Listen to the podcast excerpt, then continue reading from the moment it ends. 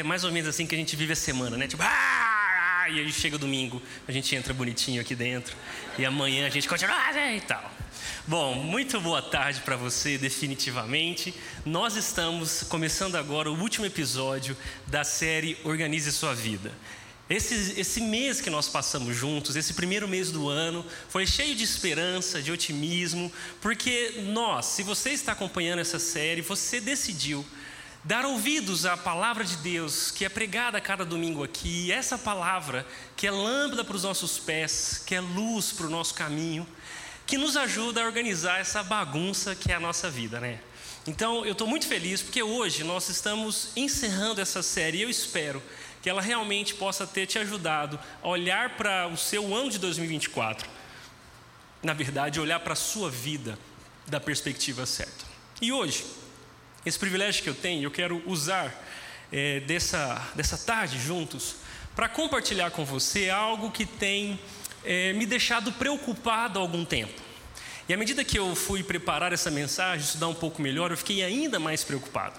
Porque entra ano e sai ano, e tem um termo, principalmente nos estudos sociológicos, na comunidade médica, que tem sido cunhado e tem deixado muita gente preocupada também, que é a expressão que a expressão a epidemia da solidão. Desde antes da pandemia da COVID-19, muitos estudos estão sendo publicados sobre um sintoma da sociedade moderna Nunca nossas cidades foram tão cheias de pessoas, nunca os centros urbanos foram tão densos e cresceram tanto. E ao passo desse crescimento populacional, nós estamos cada vez mais enfiados nos mesmos lugares, subindo nos mesmos prédios, nos reunindo nos mesmos auditórios, frequentando os mesmos shopping centers, mas apesar de estarmos tão juntos e as cidades crescerem tanto e cada vez mais, nunca na história se sentiu tanto o peso da solidão. Você já parou para pensar nisso? Eu estava, enquanto estudava essa mensagem, percebendo que no endereço onde eu moro, existe centenas de pessoas que também moram lá na Rua das Primaveras.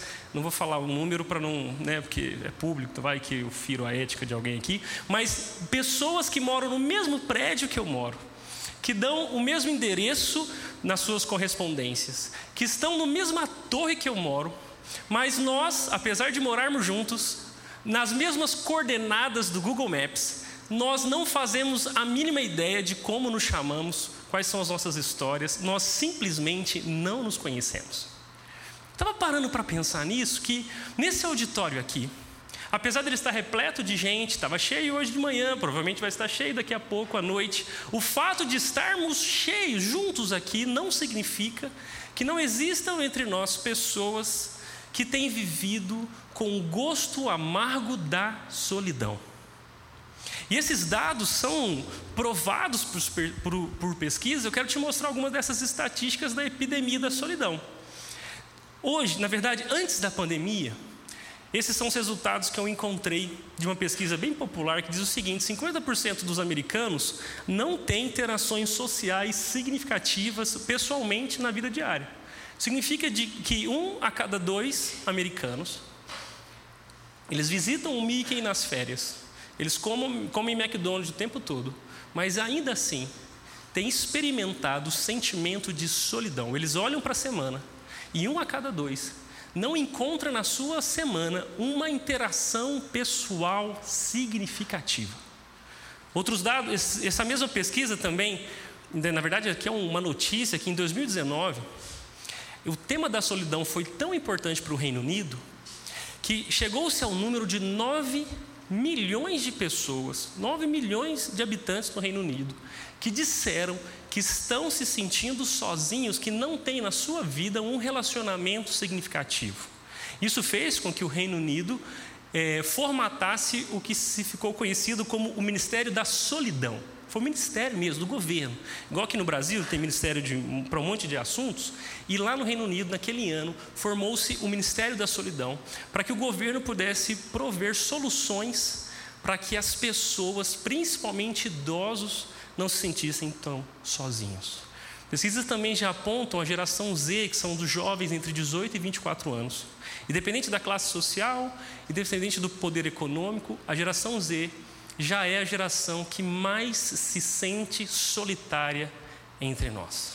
Então, de todos os entrevistados, as notícias, as, os dados que as pesquisas mostram, parece que os nossos jovens, pessoas que estão começando na vida adulta, entre 18 e 24 anos, são os que dizem: Eu não tenho uma amizade, uma relação significativa na minha vida, eu me sinto sozinho.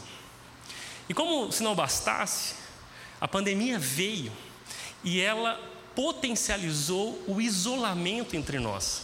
Nós já estamos em 2024, mas os traços, os efeitos, as consequências daquele tempo que, que, a gente passou isolado continuam sobre nós, sobre os nossos relacionamentos. E logo depois que a pandemia já tinha abrandado né, as regras de isolamento e tudo mais, fez uma, foi feita uma pesquisa que elegeu o Brasil, entre 28 países, como o primeiro lugar nesse ranking do país que mais sente solidão. Eu não sei se isso tem a ver com o calor do abraço brasileiro, que é tão marca da nossa cultura, mas fato é que já em 2021, o Brasil, entre outros 28 países, era o país onde as pessoas mais se sentiam sozinhos.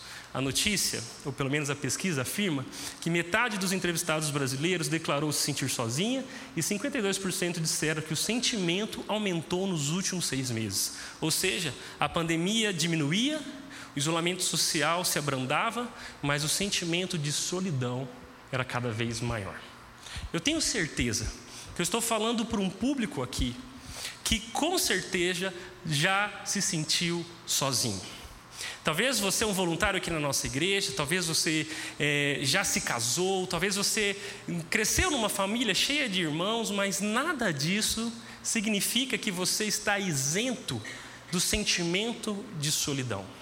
Por isso, se metade dos brasileiros se diziam sozinhos, eu posso também concluir que talvez metade desse auditório hoje, ou pelo menos essa semana, nos últimos meses, tem experimentado esse gostinho de olhar para o lado e não encontrar alguém para verdadeiramente chamar de irmão, de amigo, de amiga.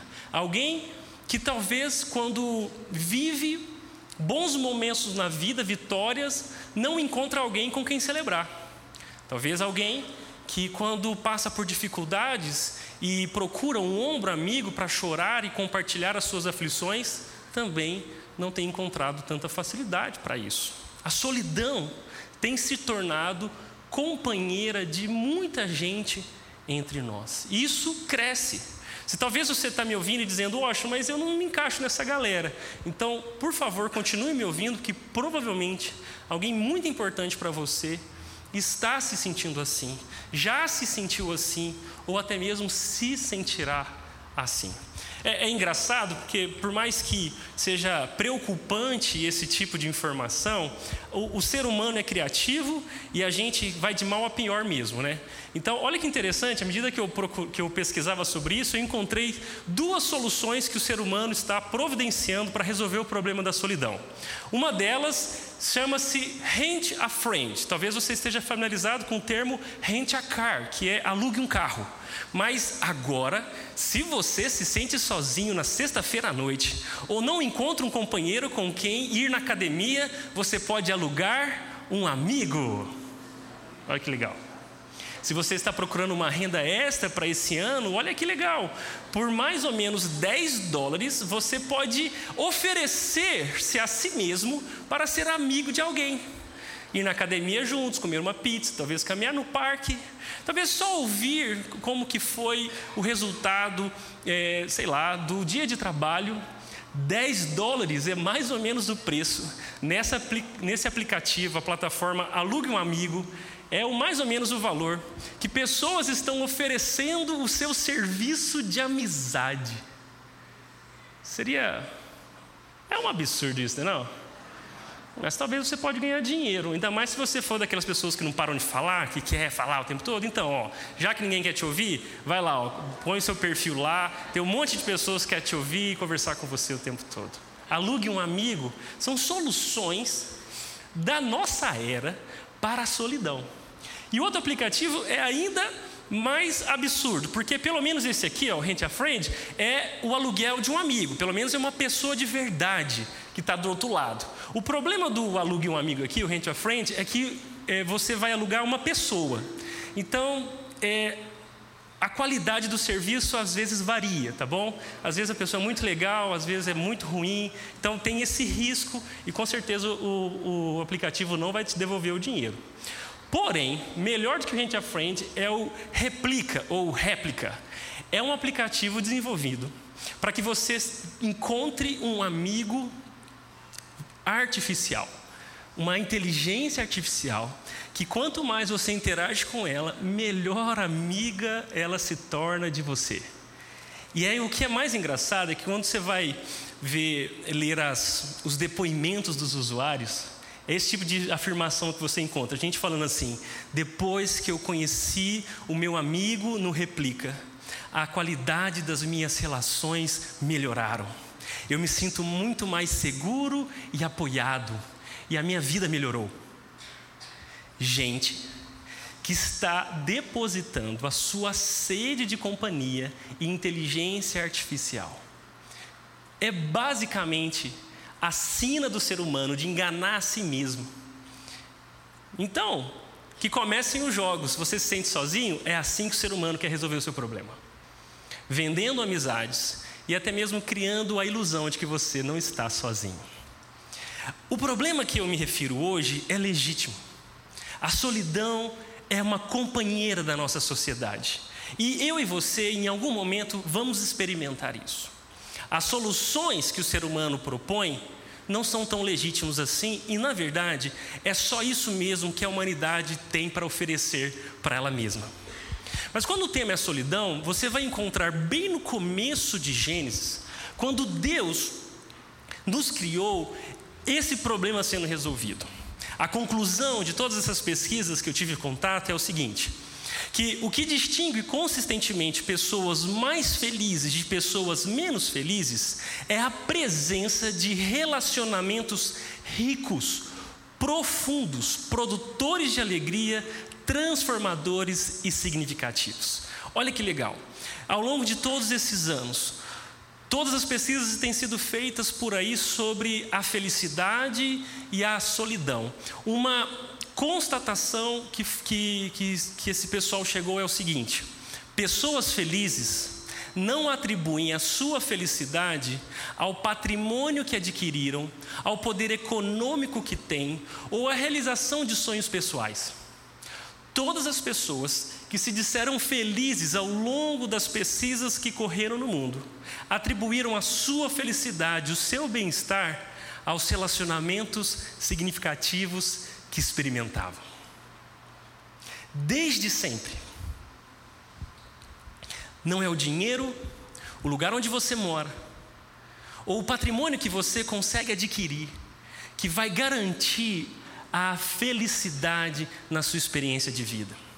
É isso que os pesquisadores têm chegado à conclusão. Mas desde o começo, desde Gênesis, quando Deus criou o homem, é muito interessante perceber que Moisés não deixou passar esse detalhe no relato que ele fazia sobre a criação do ser humano. Moisés conta em Gênesis capítulo 1, capítulo 2, como Deus nos criou, como Deus criou todas as coisas, e no processo de criação da humanidade, Deus primeiro fez Adão. Esse Adão é o primeiro homem que andou sobre a terra. Mas entre Adão conhecer Eva, entre esse processo que primeiro foi, foi, foi construir Adão e depois criar Eva, Moisés disse que Deus, apesar de ver que tudo o que ele estava fazendo era bom, quando notou que Adão estava sozinho, Deus disse: Não é bom que o homem esteja sozinho. Deus disse: Eu farei alguém que o ajude e o complete. Esse texto é muito citado em encontros de casais, em aulas sobre casamento, mostrando Eva como uma solução de Deus para a solidão de Adão. Mas a verdade é que esse texto não se refere somente ou primeiramente ao casamento como solução para a solidão humana. Na verdade, esse texto mostra que Deus entende que o homem que ele mesmo criou não pode viver sozinho. Não é bom que nós vivamos sozinhos. Deus quer que nós vivamos em comunidade, que nós tenhamos relacionamentos significativos e nesses relacionamentos nós conheçamos a vontade dele para nós e vivamos de maneira plena e feliz. É por isso que eu queria perguntar para você hoje: você se sente sozinho? Porque tudo bem se você se sentir sozinho. Faz parte da realidade humana a solidão. Tem muitas pessoas que se sentem sozinhos logo depois de um divórcio. Tem pessoas que não precisaram se divorciar para se sentirem sozinhos dentro de um casamento. Tem filhos que não se, se veem entendidos pelos pais e se sentem sozinhos. Tem pais que parecem que os filhos não estão se importando com a família, se sentem sozinhos. A solidão é uma marca da terceira idade. Muitos homens e mulheres, chegando no, na terceira idade, começam a perceber, junto com a idade, a solidão cada vez mais presente em suas vidas. Muitas viúvas experimentam da solidão. Muitas pessoas que perderam seus entes queridos também experimentam. A solidão faz parte da vida. Agora eu queria que você se identificasse com esse assunto e que respondesse para você mesmo essa pergunta: Você se sente sozinho? Ou qual foi a última vez que você se sentiu sozinho? O que geralmente acontece na sua vida que te faz se sentir sozinho? Eu quero dar uma boa notícia para você que Deus não só sabe que você se sente sozinho, como Ele também quer que você se livre da solidão. Deus se importa com isso. E se nós estamos aprendendo a como organizar a nossa vida, o tema da solidão talvez tenha feito com que a sua vida seja meio bagunçada. E hoje Deus quer colocar algumas coisas no lugar. Amém? Por isso, eu quero te mostrar quatro imagens bíblicas para você se livrar da solidão no tempo que nós vamos passar juntos hoje, tá bom? E eu escolhi te mostrar quatro imagens porque eu estava pensando naquela experiência que talvez alguns têm mais do que outros, mas todos nós sabemos de montar um quebra-cabeça. Lembra? Talvez alguns aqui, o, máximo, o maior quebra-cabeça que montaram foi da Barbie com quatro peças, com a sua filha quando ela era pequena. Tem uns aqui que gostam de grandes desafios, né? 500 peças, mil peças. Tem alguém que já montou mais de 3 mil peças no quebra-cabeça aqui? Que bom, tem, tem alguns aqui. Então, é, essas pessoas são diferentes de nós, da maioria, né? 3 mil peças. Mas por que, que eu estou usando quebra-cabeça? Porque o quebra-cabeça nada mais é que uma imagem quebrada cujas peças ficam desorganizadas e você, em sã consciência, só vai conseguir montar aquele quebra-cabeça de novo se você olhar para a imagem de referência, certo? Nós precisamos de a, uma boa referência para qualquer coisa que nós fazemos na vida. Inconsciente ou não, todas as decisões que nós tomamos na vida são baseadas nas referências que nós temos. Então a pergunta não é se a gente precisa de uma referência, a pergunta é qual referência nós usamos para modelar os nossos relacionamentos, para tomar uma decisão sobre a nossa rotina, para construir a nossa carreira, para restaurar talvez relacionamentos que foram quebrados. Se você tiver a referência errada, você nunca vai conseguir montar o quebra-cabeça da sua vida. Mas a palavra de Deus mais do que um tutorial do que é certo e errado ser feito, a palavra de Deus é a grande revelação da verdade de Deus para nós. É a história de Deus, a história que Deus nos conta, ela é a imagem referência. Na verdade, ela tem uma história cheia de imagens que nos ajudam a enxergar a nós mesmos e montar o quebra-cabeça da nossa vida. É por isso que eu quero te mostrar essas quatro imagens que vão te ajudar a se livrar da solidão ok? A primeira imagem é justamente da criação. Deus criou o ser humano e nós precisamos, para falar de solidão, começar do começo. Não dá para contar essa história do meio para o final. A gente precisa começar do começo, e no começo o que nós encontramos é o próprio Deus criando a nós para sermos como Ele e para vivermos segundo a Sua vontade. É isso que Gênesis capítulo 1 nos conta, verso 26, quando mostra que Deus disse: façamos o ser humano a nossa imagem, ele será semelhante a nós. Deixa eu dizer uma coisa para você. Quando Gênesis 1 está dizendo que nós fomos criados à semelhança de Deus, isso não significa uma semelhança física, tá bom? Não é fisionomia. Até porque se, algumas, se Deus fosse parecido fisicamente com algumas pessoas aqui, ia ser meio estranho, né? Tem, nem todo mundo é muito bonitinho, vai. Você não acha todo mundo bonito, né? Foi uma piada, tá, gente? Não se sinta ofendido.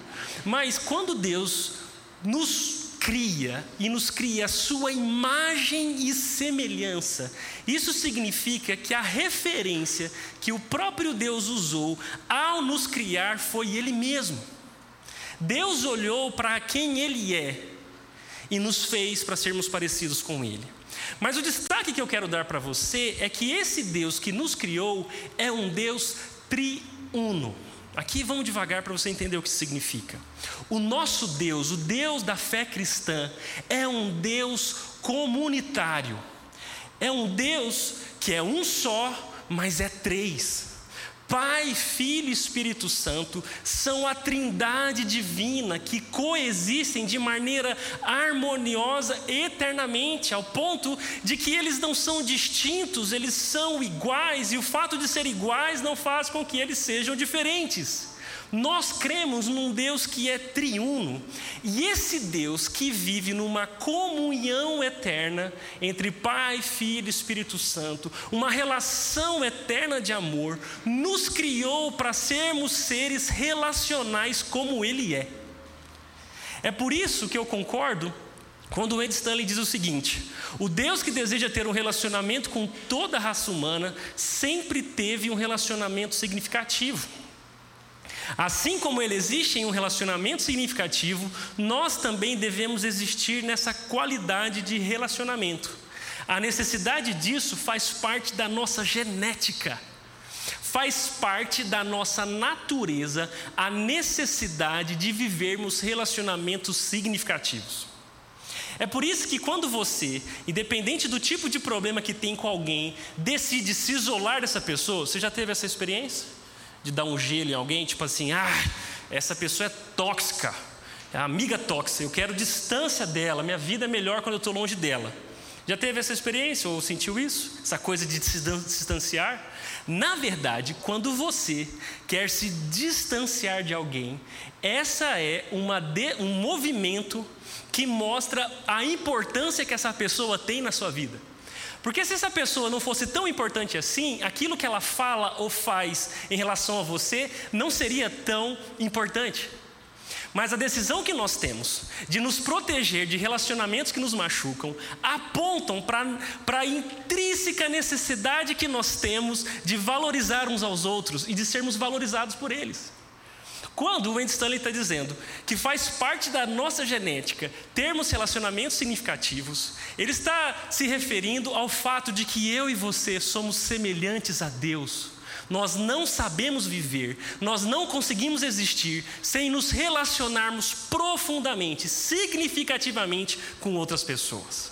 Se Deus eternamente se relaciona dentro da própria Trindade, Ele nos fez para eternamente amarmos e sermos amados. É por isso que eu e você precisamos tanto uns dos outros. E é por isso que eu e você somos tão afetados pelos relacionamentos nos quais a nossa vida está fundamentada. Eu gosto do que o Tiago Antonelli disse, ele é um mestre nessa área de pesquisa sobre bem-estar, e ele falou o seguinte: a solidão está associada a uma frustração de pertencimento e de se sentir útil, que são necessidades para estarmos bem.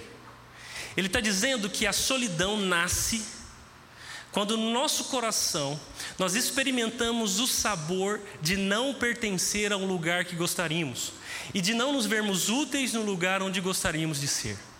Quando você não se sente útil e quando você não se sente parte, é a solidão que invade o nosso coração. E olhando para isso, isso é muito comum aqui na nossa igreja. Vira e mexe, eu vejo pessoas que me para no corredor, em algum tipo de conversa, e diz assim: Washington, eu não me sinto parte da rede, eu não me sinto pertencente. E independente do motivo que faz com que você ou essa pessoa não se sintam parte da nossa comunidade, independente do motivo, eu, eu sei que esse sentimento é legítimo. Porque essa confissão de que você não se sente parte dessa comunidade, pelo menos aponta o seu desejo de participar, de, de, de ser conhecido, de conhecer, de se envolver. Mas antes de falarmos sobre esse caso, eu quero olhar para o outro lado. Se você olhar para todas as pessoas que hoje se sentem partes da nossa comunidade, que amam a comunhão que nós vivemos, que se sentem úteis, com certeza você vai achar é, no perfil dessa pessoa duas coisas. Provavelmente ela está envolvida em alguma área de serviço, ela é voluntária, ou ela está ajudando, ela está vivendo e servindo por uma causa maior. Ela se sente, ela se sente útil, seja montando uma cadeira, apertando um botão, limpando uma parede, seja lá o que for. Então, o senso de utilidade faz com que essa pessoa se sinta parte. E, além do voluntariado, do serviço, uma outra coisa provavelmente você vai também encontrar, que é ela se sente parte de algum tipo de grupo. Não esse grande grupo, mas algum grupo pequeno, onde as pessoas conhecem o nome umas das outras, onde elas não se chamam só de querido, igual você e eu chamam o povo na, no corredor, né? Você sabe dessa história?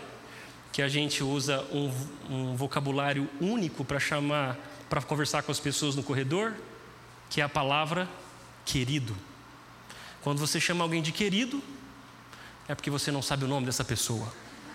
Já percebeu isso? Oi, querido. Aí tá passando aqui, como é que chama, como é que chama, como é que chama, como é que chama, como é que chama.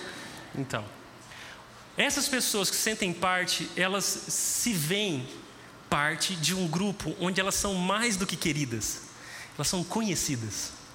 E se esse grupo está organizado pela instituição Red, um pequeno grupo, ou não, ela é, esse grupo é orgânico, essas pessoas estão servindo e fazendo parte. E isso está protegendo elas da solidão. É por isso que, se você não se sente parte ou não se sente útil, seja bem-vindo. Nós temos uma longa jornada, muitos lugares para que você não esteja sozinho. Faça os quatro passos, vai para o repense. E se você não gostar do grupo, vai de novo. E se você não gostar, continua indo, porque o grupo não é para você, é com você. Nós estamos construindo uma comunidade acolhedora. E essa comunidade acolhedora não tem você como centro dela. O centro dela é Jesus e nós estamos construindo uma comunidade que quer espelhar o, o caráter de Cristo. E se de alguma forma você não gostou de algum grupo e não quer mais participar, ei, não desista do plano de Deus para a sua vida de participar do seu povo. E tem grupo que é ruim mesmo, tá? Eu sou o coordenador dos grupos aqui, eu sei que tem uns que são meio azedo. E é por isso que os nossos grupos têm tempo limitado. De um ano a um ano e meio, alguns são de oito semanas. Por quê? Porque se for muito bom o grupo, aproveita que vai acabar. Então, aproveita muito. Agora, se não for legal, relaxa que vai acabar também. Então você vai entrar em outro e aí a gente recomeça, entendeu? Mas viva a comunidade, é nela que o nosso Jesus pode te transformar. Por isso, eu queria te perguntar, seja em relação à igreja, seja em relação à sua família, seja lá onde for, quais são os relacionamentos que estão quebrados em sua vida? Porque é justamente esses relacionamentos que não estão funcionando direito o lugar onde brota o sentimento de solidão, o lugar onde nasce essa experiência de não pertencer. Quais são? Eu queria que você listasse no seu coração os relacionamentos na sua vida que não estão funcionando. Porque tudo que nós estamos conversando aqui tem um motivo de te ajudar a lidar com esses relacionamentos. Porque esses relacionamentos são as peças que não estão se encaixando bem na sua vida. Quais são os relacionamentos que estão quebrados em sua vida? Eu sei que a maioria aqui vai dizer: ah, é minha sogra, minha sogra é um problema para mim. Nem, nem sempre deve ser, tá bom? Talvez possa ser o seu ex-marido, talvez o seu filho, talvez a sua mãe, talvez o chefe, talvez um amigo importantíssimo na sua história que hoje está distante, a decepção invadiu a relação de vocês. Talvez o seu pastor, talvez você está chateado com o seu líder, comigo, Talvez eu não te respondi no WhatsApp essa semana. Eu vou responder. Quais são os relacionamentos que estão quebrados na sua vida? Porque é justamente sobre eles que Deus quer falar com você hoje, tá bom? A segunda imagem que eu quero te mostrar é a da Torre de Babel.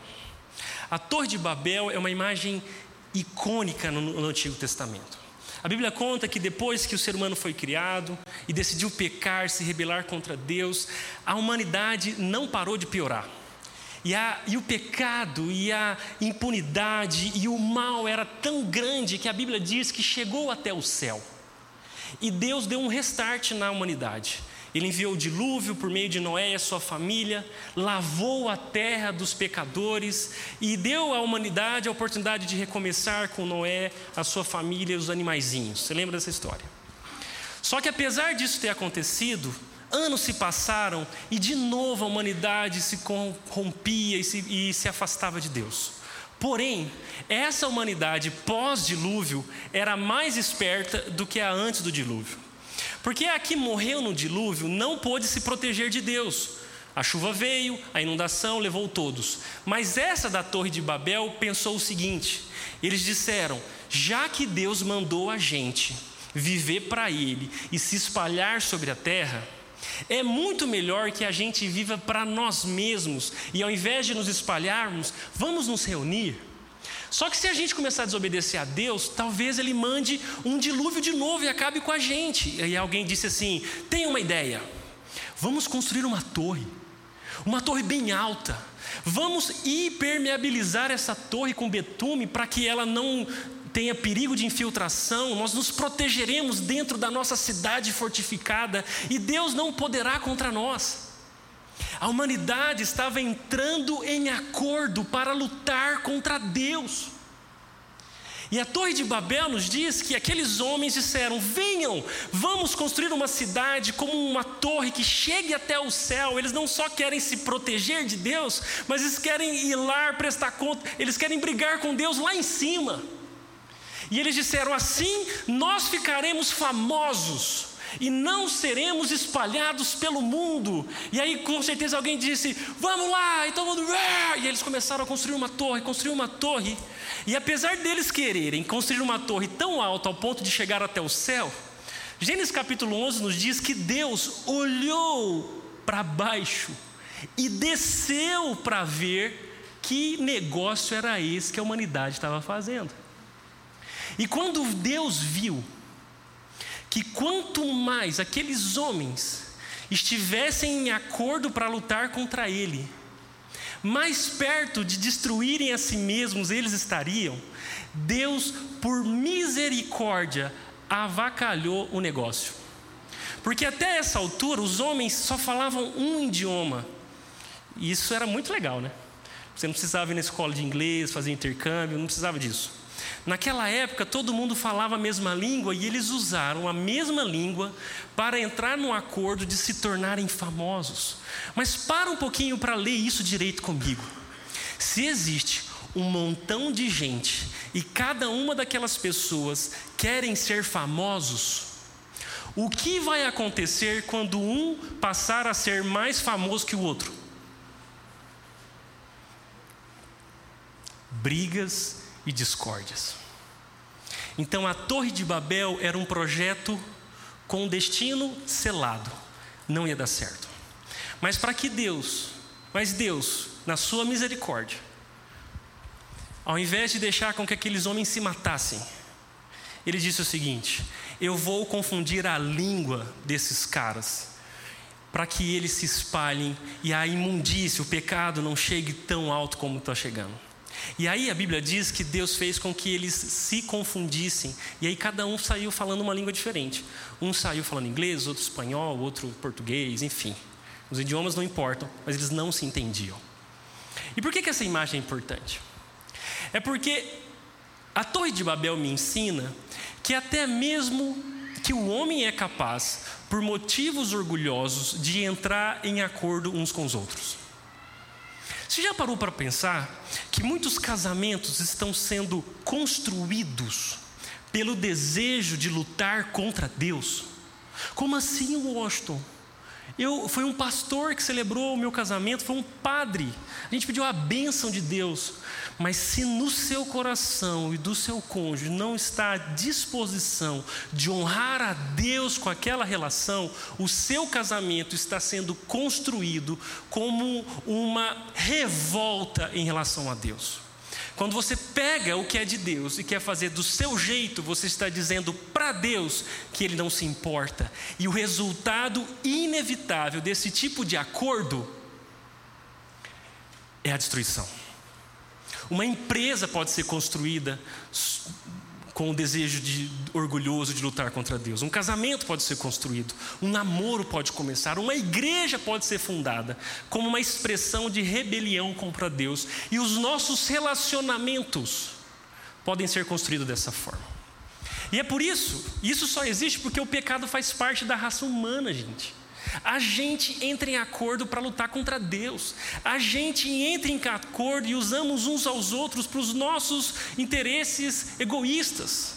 E a Bíblia não nos, nos, nos, conta uma mentira sobre nós. Olha, olha os desafios da comunhão. A história bíblica é repleta de gente que vivia em discórdia com outras pessoas. Gênesis capítulo 3 diz que Caim tinha inveja de Abel e matou o seu próprio irmão.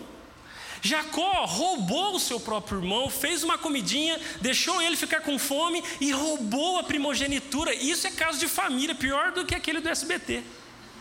Histórias desafiadoras, porque relacionamentos são difíceis. Davi foi traído pelo seu próprio filho, alguém que Davi viu nascer, que pegou no colo, acabou roubando o trono do seu pai, se deitando com as suas mulheres, envergonhando seu pai e toda a família. A Bíblia é uma história cheia de horrores. E como se não se bastasse, não é só o Antigo Testamento que essas histórias não. Colossenses foi um livro escrito que fala sobre uma briga, uma briga entre mulheres. As mulheres eram, tinha duas mulheres lá que eram voluntárias, serviam a ceia juntos, participavam de pequeno grupo e estavam em pé de guerra. Por que, que você acha que os apóstolos escreviam cartas para a igreja? Os apóstolos não escreviam cartas para a igreja como uma reflexão retórica, teológica. Não, eles escreviam cartas porque as pessoas não conseguiam se entender, as pessoas precisavam de orientação, de correção, e quando Paulo soube que lá, em, lá nos Colossenses as duas mulheres estavam em pé de guerra, eles precisavam escrever uma carta para dizer: ei, ei, ei, que a paz de Cristo habite em vossos corações. Filemon, que é um livro pequenininho do Novo Testamento, conta a história de uma treta entre um senhor e seu servo. O que aconteceu foi que Onésimo roubou o senhor dele, que era o patrão dele, e fugiu. E quando ele fugiu, ele foi parar em Roma, e lá em Roma ele conheceu Paulo, ele, ele se encontrou com Paulo, conheceu o Evangelho, se converteu, e agora Paulo está escrevendo uma carta para Filemão, dizendo assim: Filemão, o Onésimo está voltando, viu? E a Filemão deve ter pensado: quando ele chegar aqui, eu mato esse desgraçado. Mas Paulo está falando assim: ô, oh, oh, Lembra que assim como você foi perdoado, agora você tem a oportunidade de perdoar o onésimo que está chegando. E ó, e se você não tiver muito afim, lembre-se do que eu fiz por você. Põe na minha conta o que ele te levou embora da sua casa. Filemão é uma história, um problema entre o servo e o seu senhor. E se você não sabe, Coríntios tem duas cartas e eles se parecem muito com os corintianos mesmo, lá de Itaquera. É uma igreja difícil demais, não é de hoje que corintiano dá trabalho, tá bom? Estou brincando. Mas os coríntios da igreja de Corinto se comparavam o tempo todo. Era uma igreja, gente que conheciam o Evangelho, que foi salva por Jesus. Mas no meio da igreja tinha gente falando: eu gosto de Jesus, e o outro, eu gosto de Pedro, eu gosto de Apolo, eu gosto de Paulo. A gente é diferente. Tinha gente que falava assim: eu sou muito espiritual porque eu falo em línguas. Aí o outro falava assim: eu sou mais do que você porque eu interpreto as línguas. E aí apareceu outro que falava assim: eu revelo, sou mais do que esses dois. Eles se comparavam e brigavam o tempo todo. A ceia do Senhor era um absurdo, porque eles não esperavam uns pelos outros. Deixa eu dizer uma coisa: igreja é assim mesmo. Os desafios da comunhão estão na nossa vida desde que Adão e Eva saíram do Éden. E aí a pergunta que eu tenho para você é: você já aceitou que conflitos fazem parte dos relacionamentos?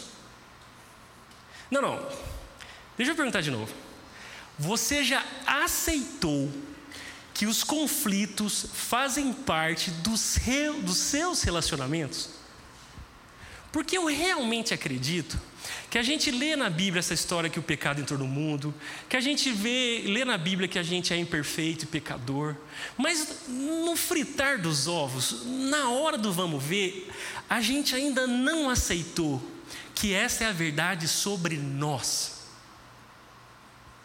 Você já aceitou que os conflitos fazem parte dos relacionamentos?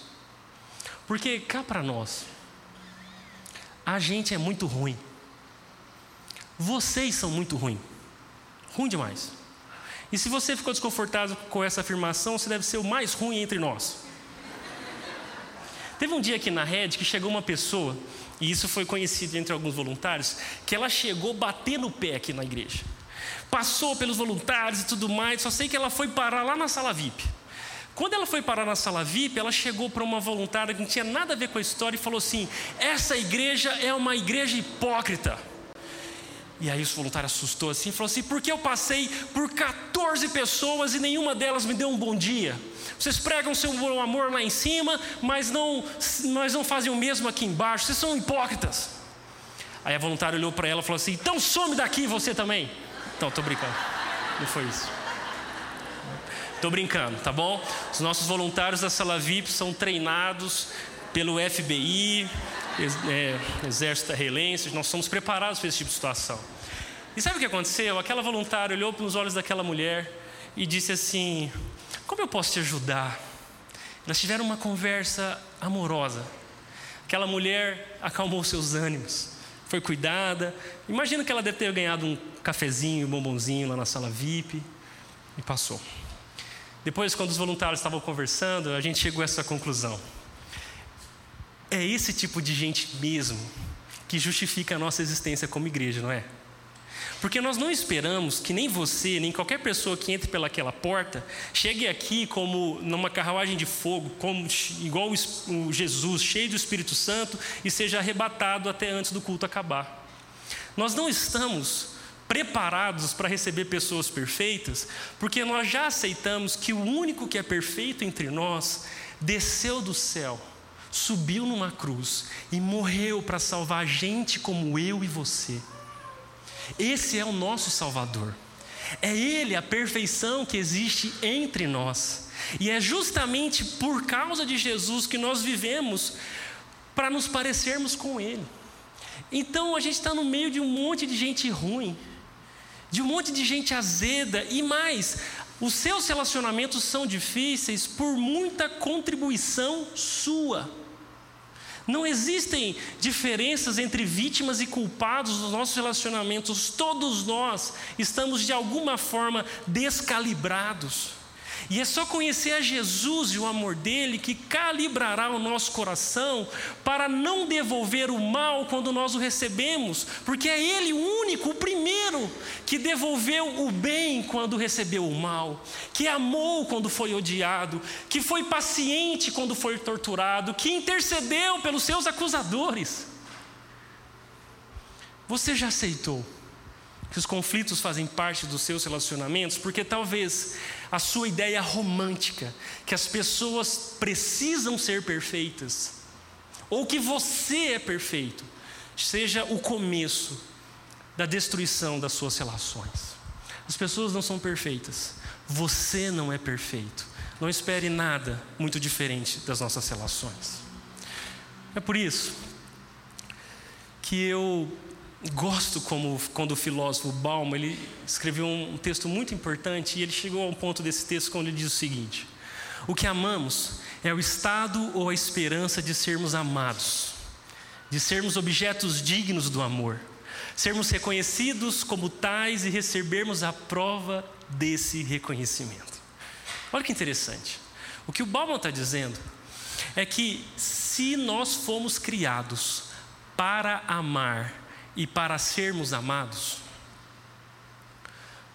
quando nós não encontramos um amor perfeito, nós mendigaremos o amor em todas as relações que passam pelas nossas vidas.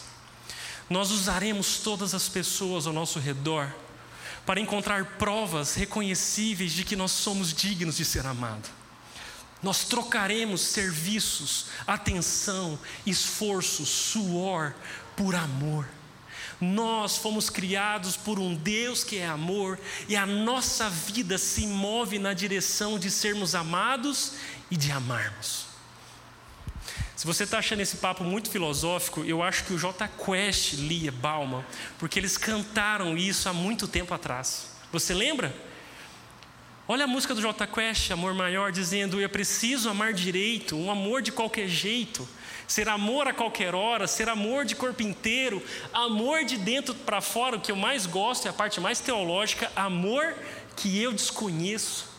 Esses caras há muito tempo estavam cantando poeticamente a necessidade humana de encontrar um amor maior, um amor que perdure, um amor que complete, um amor sólido o suficiente para que as variações da vida não o corrompam, não o destruam. E o refrão é: Eu quero um amor maior, um amor maior que eu. Você conhece essa música, né? Você chorava é, enquanto cantava essa música quando ele terminou com você, quando não te responderam o WhatsApp, você, ah, eu quero amor maior. Nós fomos criados por um amor maior do que a nós mesmos. E eu acho que você sabe onde encontrar esse amor. Talvez a sua vida até aqui tenha sido uma perseguição por um relacionamento significativo. A procura por alguém que te ame quando você erra. Alguém que te entenda, que te ouça, que te que, te, que se importe, alguém que te perdoe, alguém que te suporte, que te encoraje. E por mais que os relacionamentos que nós temos na nossa vida, dentro e fora da família, nos ofereçam, vez ou outra, perdão, apoio, encorajamento, misericórdia, compaixão, correção. Todos os nossos relacionamentos que nós encontramos horizontalmente são só reflexos, são só sinais, caricaturas, sementes do amor de Deus por nós. É por isso que talvez a sua vida sozinha só é vivida assim porque você ainda não encontrou um amor perfeito. Um amor que oriente todos os outros amores da sua vida. Um amor que te ensine a amar direito. Não de qualquer jeito, mas segundo esse amor maior que é o amor de Deus por nós. É por isso que quando eu me encontro com Romanos capítulo 5, não tem como não se emocionar com a maneira com que Paulo se refere ao amor de Deus por nós. Ele diz o seguinte: Portanto, uma vez que pela fé nós fomos declarados justos, ou seja, uma vez que nós aceitamos que somos ruins, que não podemos conquistar o amor de Deus pelos nossos esforços, uma vez que nós reconhecemos que somos pobres, que somos cegos, que estamos nus diante de Deus, não temos nada para oferecer, então nós cremos que Ele nos ama e que o amor dele não é conquistado, mas é oferecido de graça pela fé, nós somos declarados justos, nós somos aceitos por Deus. E ele diz: e já que nós somos declarados justos, nós agora temos paz com Deus. É por isso que é impossível alguém viver em paz com seu esposo, com seu filho, com o mundo, se ainda vive em guerra com Deus se você ainda está resistindo ao amor poderoso de Deus sobre a sua vida, ao perdão de Deus, à verdade de Deus, quem vive em guerra com Deus não pode ter paz com ninguém. Mas quem encontrou a paz de Deus que está em Cristo Jesus, não vive mais em guerra com ninguém, porque a paz de Deus invade esse coração e apazigua a nossa angústia por amor. E ele continua dizendo: nós temos paz com Deus por causa daquilo que Jesus Cristo, nosso Senhor, fez por nós. Foi por meio da fé que Cristo nos concedeu esta graça, que agora desfrutamos com segurança e alegria. Justamente aquilo que ninguém pode te oferecer não existe um relacionamento sequer na nossa vida que realmente nos ofereça completa segurança e completa alegria, senão o relacionamento com Deus que foi marcado na cruz do Calvário.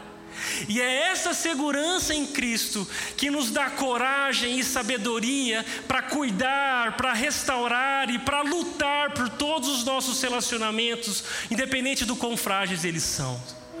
Quem tem Jesus tem segurança, quem tem Jesus encontrou paz e alegria, pois nós temos a esperança de participar da glória dele. E ele continua dizendo: e essa esperança não nos decepcionará, pois sabemos quanto Deus nos ama, uma vez que Ele deu o Espírito Santo para nos encher o coração com seu amor. Olha que especial isso. Paulo está dizendo que nós, que estávamos vazios de amor, fomos inundados pelo Espírito de Deus com o amor de Deus, e esse amor nos preenche tanto, esse amor é tão cheio dentro de nós que agora ele transborda a partir de nós, e nós vivemos como pessoas que repartem o amor de Deus em todas as relações. É por isso que eu concordo com Carlos Marcor quando ele diz que o problema do mundo não é falta de amor, porque o amor continua brotando de uma fonte inesgotável que é Deus desde sempre. O problema do mundo é a falta na distribuição do amor, porque pessoas que receberam o amor de Deus, por algum motivo, decidiram não reparti-lo. E quando essas pessoas não repartem o amor de Deus, os relacionamentos quebram, as pessoas se, se isolam, as feridas não são curadas, as coisas são destruídas. Mas quando nós, pelo Espírito de Deus, encontramos a capacidade que não temos em nós mesmos, nós somos agentes de reconciliação. É por isso que a terceira imagem é justamente aquele dia onde, crendo na promessa de Jesus, que os discípulos seriam capacitados por Deus, pelo seu Espírito, para serem testemunhas em todo o mundo, que lá orando e esperando com paciência, o Espírito Santo de Deus foi derramado sobre a sua igreja. E mais do que dons extraordinários e difíceis de explicar, eles receberam em neles mesmos, os discípulos de Jesus, o dom do amor, que é a presença de Deus dentro deles. E eles, a partir daquele momento, se tornaram capazes se tornaram capacitados a repartir o amor nas circunstâncias mais difíceis. Como Estevão, que de joelhos sobre as pedras daqueles que o acusavam e o matavam, orou para que Deus perdoasse os seus acusadores e viu o próprio Jesus de pé do trono olhando para ele. Como todos aqueles que ao longo da história têm decidido, ao invés de retribuir o mal com o mal, dar o bem ao invés de o mal, a confiar a vingança ao Deus que é justo e não às próprias mãos injustas. A boa notícia é que, se você hoje, olhando para relacionamentos quebrados na sua vida, já chegou à conclusão que você não consegue, a boa notícia é que Deus presenteou cada um dos seus discípulos com o seu Espírito, e o Espírito de Deus intercede por nós. E o Espírito de Deus nos consola. E o Espírito de Deus é a sabedoria de Deus para qualquer relacionamento desafiador. É por isso que, como Mark Shaw disse, primeiro Cristo, como nosso mediador, nos leva à comunidade. Nenhum cristão pode desfrutar de Cristo sozinho, longe do seu corpo. Preciso que Cristo me salve, me justifique. Somente Ele pode fazer isso, contudo, eu preciso da comunidade para ter fé em Cristo. Porque ninguém serve a Deus e vive para Jesus sozinho. A vida cristã não é uma carreira solo. É no meio da comunidade que nós conhecemos a Jesus, no meio dos relacionamentos. Assim como Cristo me atrai para Ele, primeiro me atrai para a comunidade na qual o seu nome é proclamado, Sua palavra é crida e seu espírito está ativo. Assim como preciso de Jesus, eu também preciso de outros que poderão me levar a Cristo. E ele encerra dizendo: Assim, Jesus é o mediador da comunidade cristã, quando cria dentro de nós a necessidade de comunhão que nos levará para mais perto do mediador. Ou seja, qualquer ideia que algum dia passou na sua cabeça de se isolar da comunidade, de se isolar nos dos relacionamentos não foi uma ideia de Deus, foi uma ideia do seu coração. com uma forte persuasão de Satanás. Porque o lugar onde você encontra Jesus é no meio do seu povo. O lugar onde você tem fé em Jesus é no meio do povo dele. E é justamente na dinâmica desafiadora das relações que o caráter de Cristo é formado dentro do seu coração. O que aconteceria se você tratasse as pessoas como Jesus te trata?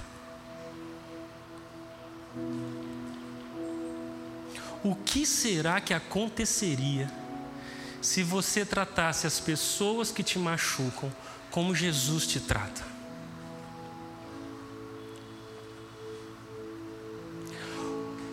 Ou essas pessoas te matariam, ou elas seriam impactadas com o amor de Jesus. E seja lá qual for o resultado, esse é o caminho que o cristão vive. Um amor sem medidas. Ser semelhante a Jesus em todas as situações. E se você quer uma última imagem para te ajudar a transformar, organizar os seus relacionamentos, eu queria te mostrar que quando você pensar numa igreja, você não deveria pensar num prédio ou num homem falando numa plataforma. Quando você pensar numa igreja, quando você pensar na rede, a imagem que você precisaria ter no coração e na sua mente é a imagem de uma mesa. Porque foi assim que Jesus discipulou aqueles homens, é assim que Jesus está discipulando o seu povo desde sempre.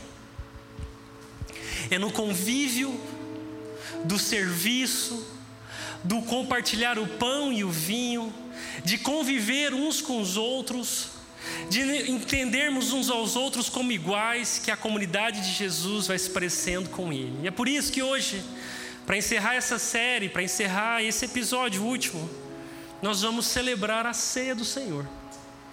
Porque não existe um, uma imagem, um símbolo melhor ou maior dentro da fé cristã que nos ensina sobre relacionamentos do que a ceia do Senhor.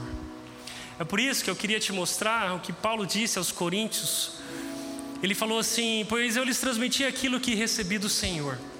Aquilo que eu recebi, eu transmiti a vocês. Ele disse: No dia, na noite em que o Senhor Jesus foi traído, ele tomou o pão, agradeceu a Deus, o partiu e disse: Este é o meu corpo que é entregue por vocês. Façam isso em memória de mim. Ele está dizendo que a partir daquele momento, quando os discípulos comessem do pão, eles precisariam se lembrar que, assim como o corpo de Jesus foi partido, machucado, aquele pão também deveria ser partido com esse significado. Ele deveria ajudar todos que estão ao redor da mesa a se lembrar que eles só estão reunidos porque Jesus foi separado do Pai. Porque o corpo de Jesus sofreu para que eles fossem curados e eles deveriam comer do pão em memória disso. E Paulo continuou dizendo da mesma forma, depois da ceia, tomou o cálice e disse: Este cálice é a nova aliança confirmada com meu sangue. Façam isso em memória de mim, sempre que o beberem. Porque a cada vez que vocês comem desse pão e bebem desse cálice, anunciam a morte do Senhor até que ele venha. A igreja de Jesus é o povo que se senta na mesa. E que à medida que come do pão e bebe do cálice, eles se recordam que o poder que os mantém unidos não está em suas próprias forças, mas no amor de Deus que foi derramado na cruz do Calvário. É por isso que, se você é um discípulo de Jesus, você é muito bem-vindo para se lembrar de quem é o seu Senhor e para reorganizar todas as suas relações a partir da mesa, que é o lugar onde nós resolvemos os nossos conflitos.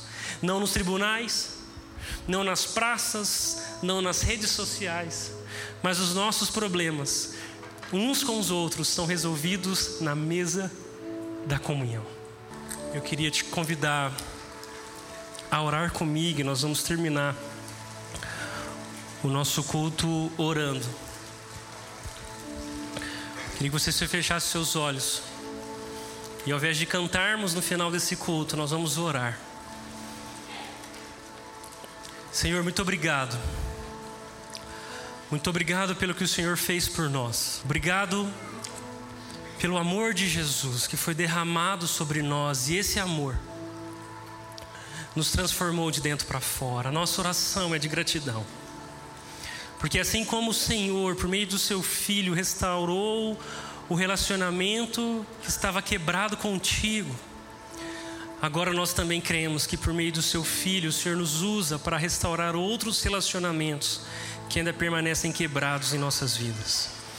Por isso, Jesus, é com alegria e com gratidão que nós nos lembramos que tudo que nós precisamos para uma vida feliz e plena, nós já encontramos no Senhor. E porque encontramos, nós queremos nos tornar testemunhas, agentes da reconciliação por onde andarmos. Nos ajuda a sermos essa igreja, esse povo que te ama e que conta para todo mundo que esse amor maior que o mundo desconhece foi conhecido e está em Jesus, o seu Filho amado. Essa é a nossa oração e nós oramos no nome dele, em nome de Jesus. Amém.